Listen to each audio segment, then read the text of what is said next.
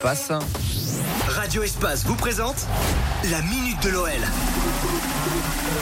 Yes, et ça se passe avec Baptiste. Salut Baptiste. Salut Fred, salut à tous. L'OL en fin de retour dimanche. Après deux semaines de trêve internationale, les Lyonnais affrontent Strasbourg dans le cadre de la septième journée de Ligue 1. Avec une seule victoire en six matchs et une quatorzième place au classement, les Gaunes n'ont plus le droit à l'erreur. Ils seront opposés à une équipe qui est aussi en grande difficulté. Les Strasbourgeois sont 18e et n'ont remporté qu'un seul match également cette saison.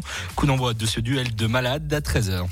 Des absents à prévoir pour ce match côté lyonnais. Ouais, Rudy Garcia sera privé de Bruno Guimaraes qui est suspendu et de Melvin Barr blessé au mollet. En revanche, la situation est encore floue sur les joueurs qui ont contracté le Covid-19, a annoncé ce midi en conférence de presse Rudy Garcia.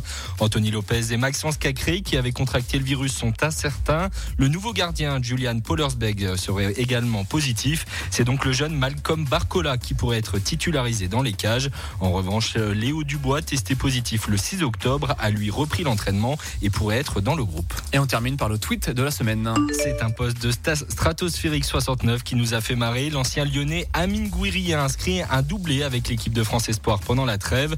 Le Niçois réalise un excellent début de saison et pour le supporter lyonnais, cette saison, il va mettre autant de buts que Maxwell Cornet sur l'ensemble de sa carrière à l'OL. Merci beaucoup Baptiste. Avec plaisir, bon week-end. Bon week-end et nous on continue avec vos hits préférés là sur Radio Espace avec pour la suite Black Eyed Peas et juste avant, voici Diva